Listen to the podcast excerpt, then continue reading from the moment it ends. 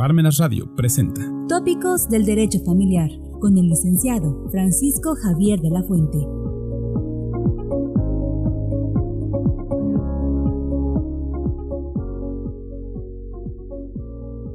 A continuación tiene la palabra don, don Álvaro Cuesta Martínez. Antes voy a, relatar brevemente su, currículum, su brillante eh, currículum y su trayectoria eh, investigadora, su trayectoria en, el ámbito de, las instituciones públicas. Don Álvaro Cuesta Martínez, que ha tenido la deferencia de venir a acompañarnos a la presentación del libro, que ya, cosa que ya hizo en la presentación anterior del libro del Tratado de Derecho de Familia, que fue creo que el 10, poco antes de la pandemia, el 10 de febrero del año, del año 2020 en la Facultad de Derecho de la Universidad Complutense, de manera que mi agradecimiento doble por haber venido por segunda vez. Eh, don Álvaro Cuesta Martínez es vocal del Consejo General del Poder Judicial y fue presidente de la Comisión de Justicia del Congreso de los Diputados en una época en la que se aprobaban muchas leyes eh, en materia de igualdad, eh, de 2004, de 2005, de 2007 y la ley de registro civil también, que creo que fue de las últimas fue, como digo, presidente ni más ni menos que de la Comisión de Justicia del Congreso de los Diputados en ese eh, fructífero periodo de tiempo que fueron los años 2004 y extenso también a 2011. Es licenciado en Derecho por la Universidad de Oviedo. En mi pueblo, yo soy de Valencia Don Juan, y le llaman a mi pueblo Valencia de la O, de manera que siempre hay un vínculo con los, con los asturianos que llamamos. ¿eh? Es eh, licenciado en Derecho por la Universidad de Oviedo. Eh, especialista en Derecho Comunitario, eh, título que obtuvo en el Centro de Estudios Europeos. Está en posesión desde el año 1995 de la Gran Cruz de Serremundo de Peñafort. Actualmente es miembro de la Comisión Permanente del Consejo General del Poder Judicial. A nivel internacional ha sido miembro de la Asamblea Parlamentaria del Consejo de Europa en su labor como diputado, durante un amplio periodo de tiempo, ha intervenido brillantemente en la elaboración de distintos proyectos de ley de carácter no solamente civil, sino procesal, mercantil, en materias o en temas, textos normativos tan importantes, tan trascendentes como el Código Penal, la Ley del Jurado, la Ley Orgánica del Poder Judicial, la Ley, creo que también de enjuiciamiento civil profesor y ponente ilustre en diversos cursos jurídicos, jornadas y másteres organizados por universidades, por la Escuela Judicial, por las instituciones públicas, fundaciones y colegios profesionales, con numerosas aportaciones escritas y publicaciones autor de numerosos artículos, además de en otras editoriales y eh, en otras revistas. En la revista Temas para el Debate, algunos de sus artículos eh, más importantes o más interesantes se refieren a la reforma del Consejo General del Poder Judicial, que conoce de primera mano, y a la importante eh, y trascendente para nosotros y necesaria reforma de la justicia. Y sin más dilación y agradeciendo su presencia, su amabilidad y su trato exquisito siempre, eh, doy la palabra a don Álvaro Cuesta Martínez. Muchas gracias, Álvaro. Pues, muchas gracias. Sí, muchas gracias, eh, María. La verdad es que, en fin, eh, currículum para currículum, pues los que me han precedido en el uso de la palabra y, por supuesto, el tuyo. Por lo tanto, yo tengo que agradecer, eh, en primer lugar, eh, la oportunidad de, haber podido entrar y, estudiar este tratado. Tengo que agradecérselo, por supuesto, a Tirán Loblanc. Eh, tengo que agradecer la oportunidad que me ha dado para intervenir en este acto a María Linacero, su autora, coautora eh, en la segunda parte del, eh, del libro, del tratado, eh, a la propia Universidad Complutense. Tengo que decir que he disfrutado mucho. La verdad es que doy las gracias porque he disfrutado mucho en este acto.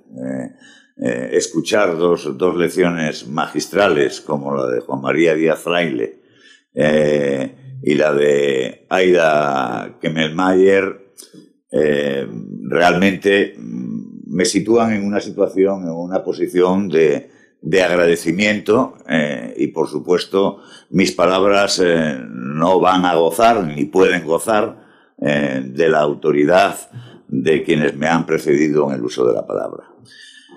En primer lugar, quisiera, aunque ya se ha hecho una referencia larga a, la autora, mm, yo creo que, es de justicia seguir remachando que se trata de una jurista de excelencia, que funde en su dedicación la condición de catedrática, de investigadora, de prelegisladora, que me parece muy importante también, ¿eh? su labor prelegisladora, y de gestora, porque ha tenido también unas responsabilidades universitarias, pero también en el impulso legislativo. Eh, doña María Linacero, además, tiene seis sesenios de investigación, que ponen de relieve su, altura científica y, su excelencia y, el carácter de persona que ha participado también en otras en otros mundos, en otros ámbitos que no son el estrictamente académico, como mm, en el propio Ministerio de Justicia, en la Dirección General de los Registros y del Notariado entre diciembre de 2009 y diciembre del 11. Eh, ha sido clave, lo vivimos en aquella época ¿eh? y la veíamos además apasionada en ese intento de transmitir no solamente una concepción nueva del registro civil y de la modernización del mismo, sino de influir para que el legislador fuera menos perezoso. ¿Eh? El riesgo a veces de los grandes y buenos proyectos eh, chocan con la pereza institucional o con la lentitud institucional y hace falta también personas de talla que estén incentivando ese impulso legislativo. Eh, tengo que decir también que María ha sido colaboradora y lo es, del Consejo General del Poder Judicial. En personalmente también eh, acudo a ella para pedirle consejo, eh, pero mm, tengo que decir que la institución, tanto del Consejo como la Fiscalía General del Estado, eh, mm, hace uso de la colaboración de María y en ese sentido, pues de resaltar que forma parte de los procesos selectivos, formando parte de tribunales de oposiciones, que también es una faceta importante que yo quisiera destacar. Las otras ya han sido destacadas. Eh, ha publicado mm, eh, más de, de, 12 libros de autoría única, ha dirigido varias obras colectivas, es la primera mujer eh, autora única de un manual de derecho civil. yo Quisiera también eh, resaltar algo mm, que ya lo resalté en la segunda eh, edición, que es eh, su carácter mm, cuando obtiene el doctorado por la Universidad Complutense de, Madrid, ¿no? con la calificación de acto con lauden por unanimidad, me llamó especialmente la atención en su currículum que su tesis doctoral titulada Régimen Patrimonial de la Patria Potestad, eh, eh, fue dirigida por el insigne profesor don Manuel Albadalejo y formaban parte del tribunal de la tesis don Diego Espincánomas, don José María Castán Vázquez, don Luis Díez Picazo y Ponce de León, doña Silvia Díaz Alabar y don Manuel Cuadrado Iglesias. Desde entonces ha sido profesora de Derecho Civil en la Universidad Complutense y catedrática hasta la actualidad. La verdad es que es para rendir pleitesía mm, con, ese magisterio eh, que los que mm, estudiamos la carrera desde provincias, permítame, pues eh, eh, admirábamos, pues colándonos subrepticiamente en algún tribunal de tesis doctoral de, algún profesor para verles en la trinca del examen de la tesis doctoral, o mm, nos conformábamos, lógicamente, con la lectura de sus manuales que siempre eran de, referencia.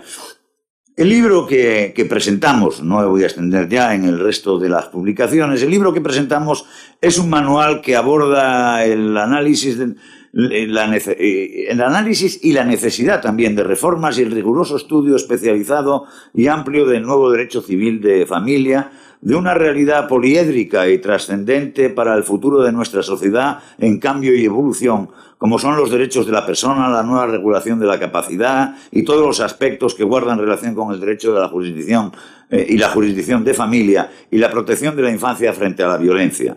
Como nos indica la autora, se parte eh, de un nuevo concepto de familia, de los nuevos modelos de las familias y del reconocimiento legislativo de la heterogeneidad de situaciones familiares, es decir, de un concepto dinámico de la familia, no jerarquizado ni petrificado, familia matrimonial, no matrimonial, monoparental, reconstituida, con personas dependientes o con discapacidad. Estoy robándole palabras que cita ella en su propio manual. Este manual de estudio de régimen jurídico, pero también propositivo. No solamente estudia el régimen jurídico, es un manual propositivo de las necesidades de reforma del derecho de familia y en general del derecho civil. Estudia de esta, esta materia desde la gran importancia y perspectiva que para el derecho civil de nuestros días tiene la dignidad de la persona, el reforzamiento de la autonomía de la voluntad y de la libertad del ser humano, del interés superior del menor y de los derechos humanos de las personas con discapacidad. Estamos hablando de nuevas reformulaciones. Yo no hablo de, derechos de tercera generación ni de cuarta, sino de nuevas reformulaciones de los derechos humanos, los derechos fundamentales de la persona. Eh, en efecto, el manual es un compromiso ¿eh? y una valiosísima divulgación eh, con la protección de las personas con discapacidad a la luz de la Convención de Nueva York sobre los derechos de las personas con discapacidad. Pero por otro lado, es también un compromiso con los derechos fundamentales de los niños y adolescentes eh, a su integridad física y moral y a no sufrir ningún tipo de violencia el régimen tutelar y la guarda de los menores, las medidas preventivas de apoyo, educación, socialización, las nuevas perspectivas de la guardia, el acogimiento y la adopción que contempla. Hay una palabra clave, igualdad. ¿eh? Igualdad, como eh, nos eh, preside también de alguna manera este acto, la igualdad está irradiando por todo el manual en la concepción y en el compromiso científico de la autora. La autora hace además una definición de la discapacidad que me lleva a sintetizarla. La discapacidad es el fruto de la suma de la deficiencia y de la barrera, de las barreras del entorno que obstaculizan la acción de los derechos. Eh, esta concepción también se aprecia en toda la interpretación que hace de la Convención de Nueva York. Por supuesto, el libro tiene una virtud, que es la actualización eh, del desarrollo tardío, perezoso también en nuestro propio sistema de lo que fue la Convención de Nueva York sobre los derechos de las personas con discapacidad. Ha habido efectivamente un tránsito lento, largo, desde entonces, pero al final se ha conseguido una de las reformas más importantes desde la transición política española, como ha sido la Ley 8 barra 2021 de 2 de junio o la Ley Orgánica 8 barra 2000 eh, de también 2021 de protección integral de los menores y de la adolescencia contra la violencia o la imbricación de los textos legislativos con la entrada en vigor efectiva de la gran reforma del registro civil del año 2011. Todo esto está dentro del, libro y, además del manual y además eh, muy bien interpretado, muy bien actualizado desde mi punto de vista. La primera parte eh, del tratado y dentro de ella, por poner un ejemplo, el capítulo 14, eh, titulado Instituciones de Protección de la Infancia y de la Adolescencia, que recoge la Ley Orgánica 821 de 4 de junio de Protección de la Infancia y la Adolescencia, es un ejemplo de esa actualización. Pero el capítulo quinto, por ejemplo, titulado Tendencias actuales en materia de discapacidad, ah, no solamente hace un estudio de la, ley 821 de 2 de junio por la que reformamos la legislación civil y procesal, analiza esta reforma de la legislación para el apoyo de las personas con discapacidad. En dicho capítulo se recoge y analiza el sistema jurídico de la regulación de la capacidad de las personas, los antecedentes también, y las últimas reformas en materia de discapacidad. Pero añadiría, al igual que citaba eh, don Juan María Díaz Fraile eh, en su intervención magistral, hace un ejemplo y hace gala de actualización jurisprudencial. Uno cuando eh, analiza un libro, y sobre todo cuando se trata de ediciones, pues tiene también la tendencia de observar qué nivel de actualización eh, em, contiene.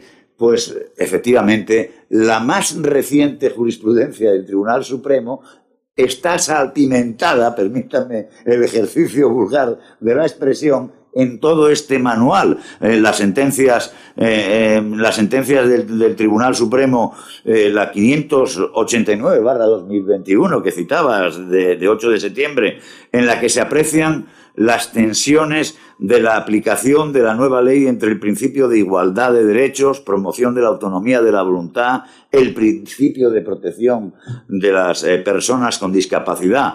También se analiza la sentencia 705-2021 de 19 de octubre sobre la autocuratela, el principio de prevalencia de la voluntad de la persona con discapacidad. Ahí un ejercicio, ya digo, de actualización jurisprudencial.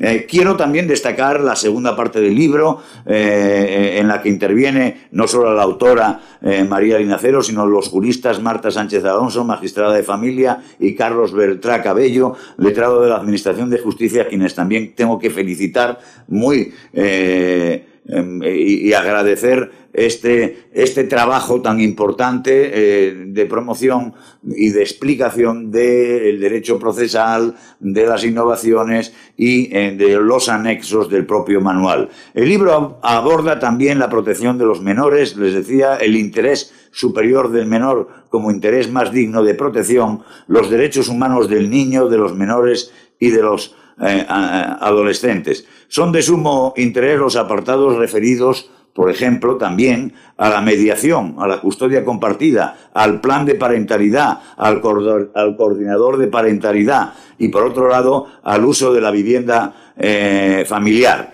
El manual aborda de manera muy acertada e ilustrativa el protagonismo de la mediación familiar y la figura emergente del coordinador de parentalidad, haciendo una revisión, una remisión a la regulación de la mediación familiar de la Ley 7-2015 de 30 de junio eh, mm, del País Vasco de Mediación Familiar a la Ley Foral de Modificación y Actualización de la Compilación de Derecho Civil Foral de Navarra y a distinta jurisprudencia del Tribunal Superior de Justicia de Cataluña, en la que se estima eh, procedente que en ejecución de sentencia se recabe un apoyo especializado que intervenga del nivel del coordinador o la figura del coordinador de parentalidad. En este sentido, quiero eh, consignar que para eh, la carrera judicial y para el propio Consejo General del Poder Judicial es muy importante el impulso de la, de la mediación. Eh, hay anteproyectos también, pereza a veces legislativa, pero hay anteproyectos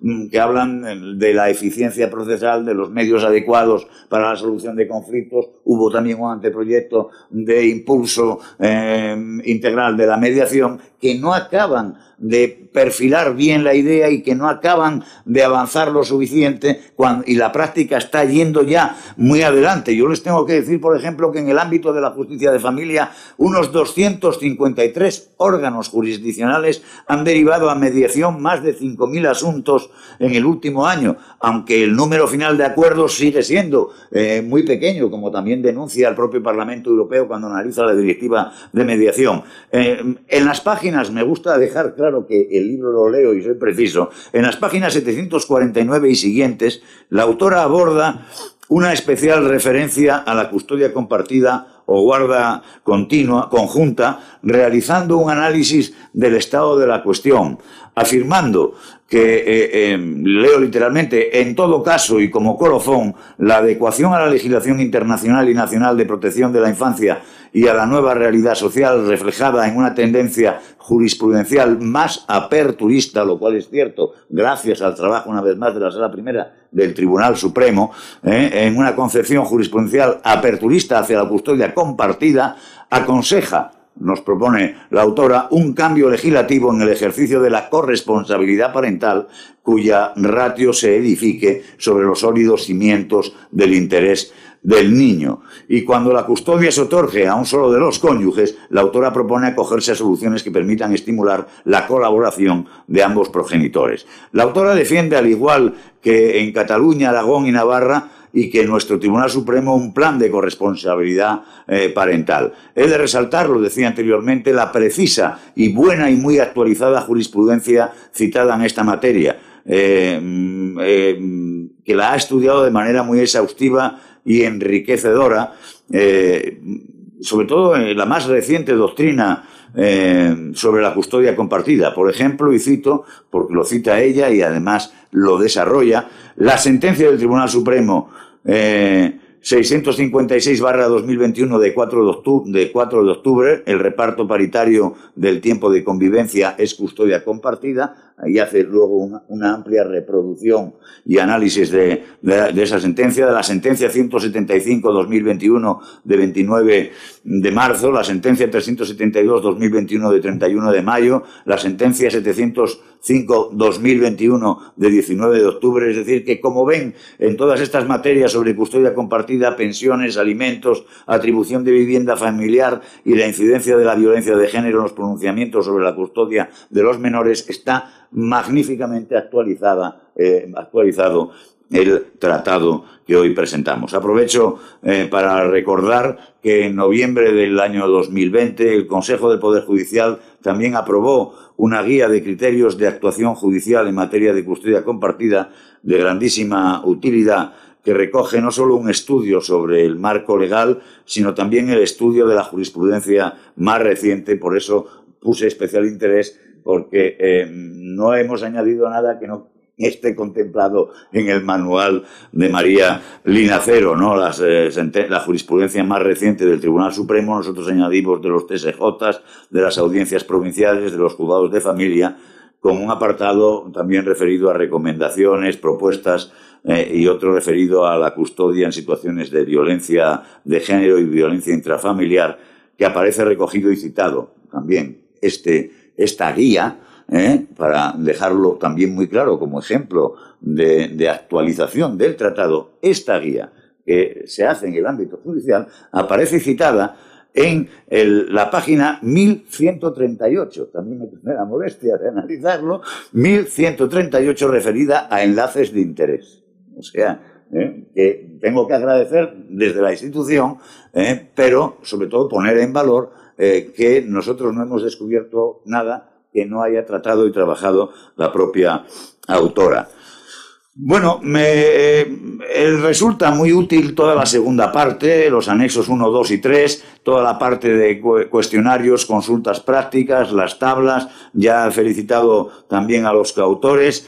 Eh, el, manual recoge todo un sistema jurídico eh, desde la Constitución. Ahí me parece que efectivamente partir de la Constitución y hacer todo ese despliegue del sistema jurídico de derecho de familia o del sistema jurídico del eh, derecho eh, de la capacidad de las personas físicas, de las personas, que también está en, eh, distintos momentos y en distintas páginas del, del manual, me parece importante. esto nos lleva también a un compromiso de la autora en reivindicar una, una nueva una actividad de, modernización o de revisión eh, o de elaboración después de 133 años de historia de nuestro Código Civil. ¿eh? Eh, es verdad que las reformas más recientes que actualizan también generan un problema de estructura de los textos y, pueden generar problemas de interpretación y además convendría tener una visión ya unitaria a nuestros tiempos del Código Civil. Ella aborda y aboga por eh, esa eh, reforma. Llegados a este punto, porque habla de la reforma del derecho de familia, yo no me puedo resistir ya en mis últimas palabras eh, y en una ocasión como esta a recordar la importancia de la jurisdicción de familia y de un tratamiento especializado en consonancia con las demandas de la sociedad de distintos sectores y de asociaciones profesionales de la abogacía y de los operadores jurídicas y de todo lo que es la carrera judicial del Consejo y del propio Consejo, eh, de eh, la necesidad de eh, potenciar una jurisdicción especializada en infancia, familia y capacidad. La disposición adicional vigésima de la Ley Orgánica 8-2021 eh, de protección integral de la infancia y la adolescencia frente a, la violencia de género, habla de la necesidad de esa especialización en muchos ámbitos y también en eh, la propia, en, la propia eh, jurisdicción y en los propios órganos jurisdiccionales. Ahí hay que hacer un ejercicio, dice, y yo no lo he visto todavía en los anteproyectos, y da esa disposición vigésima un plazo de un año. Eh, para el desarrollo de ese tema mm, tan ambicioso, pero esa realidad está ahí. La autora en la página 525, que también la he analizado, del tratado, se manifiesta sobre esta cuestión al decir que resulta reseñable la, forma, la reforma de la ley orgánica del Poder Judicial respecto de la formación multidisciplinar de la legislación de menores, de jueces, letrados, de la Administración de Justicia y fiscales, valorando positivamente la creación de la jurisdicción especializada, aunque sugiere el cambio de denominación que hace la disposición vigésima por familias, infancia e instituciones de apoyo. Leo también literalmente eh, como propuesta que hace. Es cierto, existe eh, una justicia, yo creo que por seguir en este tema de la especialización, eh, y a mí es uno de los temas que más me han preocupado del sistema jurídico español, existe una justicia en distintos ámbitos de dos velocidades, sea el tecnológico, el de desarrollo de medios, el de la, mm, eh, acceso a las tecnologías, desde el acceso del justiciable a, los órganos judiciales y, por supuesto, en materia de, justicia de familia, hay una justicia de dos velocidades y desde distintos sectores sociales y por la propia carrera judicial se viene insistiendo en la necesidad de crear la jurisdicción de derecho de familia de manera que se garantice la igualdad en el tratamiento y acceso de las personas a, la justicia de familia y a un enjuiciamiento especializado con independencia del territorio en el que tengan su domicilio. Les voy a dar, no quiero ya abusar de, su paciencia, dos datos que a mí me parece muy significativos en esta cuestión. Solo 56 ¿eh? partidos judiciales de un total de 431 tienen un juzgado de familia. En total, hay en España 147 juzgados dedicados exclusivamente al derecho de familia, frente a 1.186 entre jueces y juezas de primera instancia o, de, o mixtos que eh, eh, abordan y resuelven diariamente asuntos de familia sin especialización y sin equipos. ¿eh? Solo un tercio de los asuntos de derecho de familia son resueltos por un órgano judicial especializado en familia.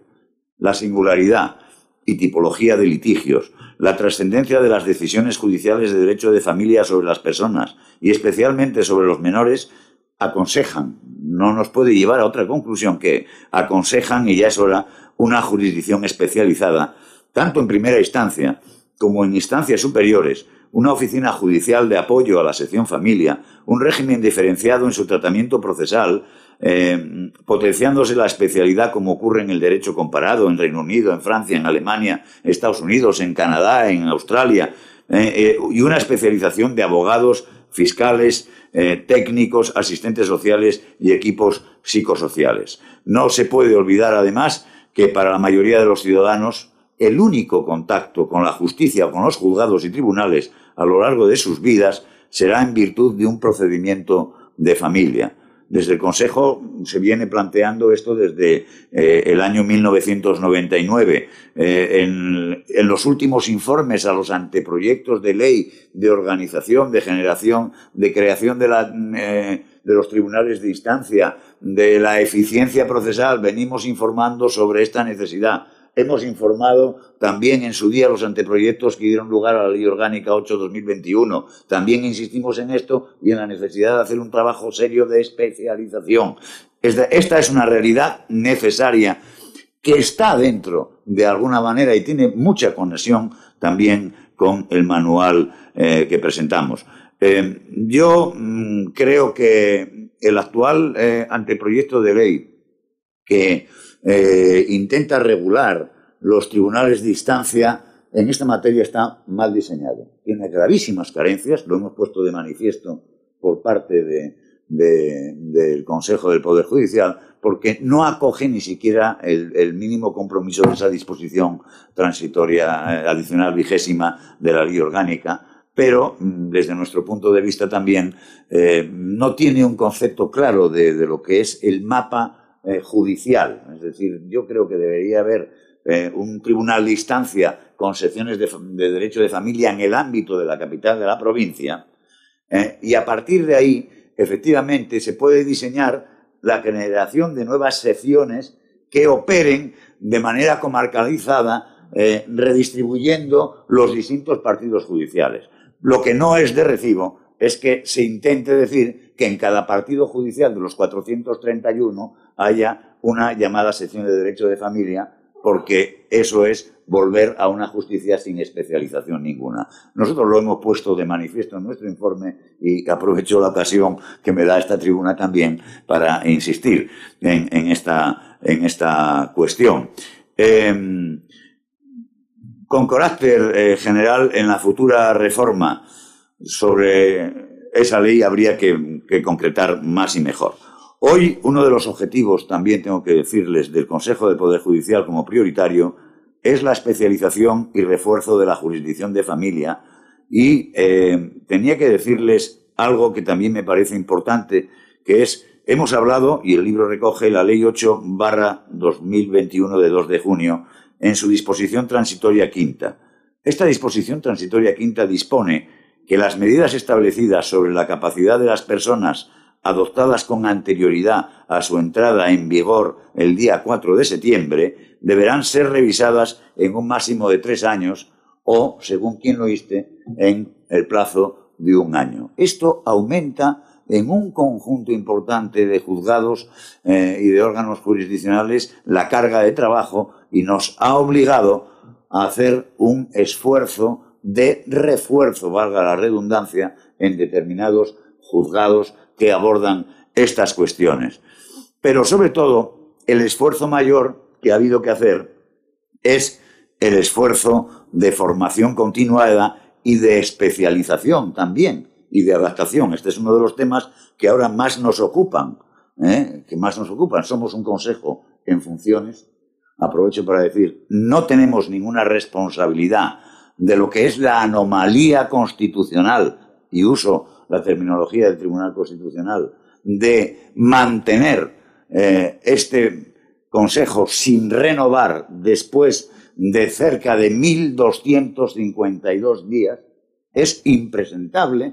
¿eh? Esto nos lleva a que desde algunos sitios nos acusen de un Estado fallido, y yo les quiero decir lo grave ya no es el sistema de elección del Consejo, si lo elige el Parlamento, si se puede mejorar. Lo que nos sonroja en el ámbito europeo es que España, después de tres años y medio largos, haya sido incapaz de renovar un órgano de la trascendencia constitucional que tiene el Consejo General del Poder Judicial. Yo les quiero decir eh, en, este sentido que a pesar de ello nosotros cumplimos, no abandonamos el servicio público, cumplimos nuestras funciones, trabajamos y colaboramos en el impulso legislativo, ponemos en evidencia las necesidades de la justicia y hacemos la presión que institucionalmente tenemos que hacer y eh, mm, por eso, por ejemplo, en esta materia del desarrollo de la disposición quinta, tenemos que eh, mm, eh, aprobar y, ya estamos desarrollando ese plan para hacer frente al aumento de carga y al refuerzo de la formación especializada en este ámbito. Y acabo. Se decía que el libro es un libro, un tratado eh, de altura eh, científica, la tiene toda. Una altura científica extraordinaria, altura pedagógica. Pero es también eh, un tratado de actualidad. Pero es un tratado que resuelve necesidades y que tiene una gran utilidad, porque la perspectiva que aporta no solamente es en el ámbito universitario, sino que en esa labor de actualización de todos los operadores jurídicos, pero sobre todo también de la propia carrera judicial, tiene una virtualidad y una utilidad muy específica por esa actualización jurisprudencial y científica que contempla. Por último, por lo tanto, eh, yo quiero felicitar a la autora, a los dos coautores de la segunda parte, a la editorial Tirán Lobran. Han hecho ustedes un magnífico trabajo. Muchas gracias. Espero les haya gustado esta plática y también espero sus comentarios, sus preguntas. Las haremos llegar a los interesados y a la doctora Lina Cero. Nos vemos, nos vemos el primero de junio a esta hora 3 de la tarde de los días miércoles de cada semana. Muchas gracias por acompañarnos. Hasta luego. Almenas Radio presentó Tópicos del Derecho Familiar.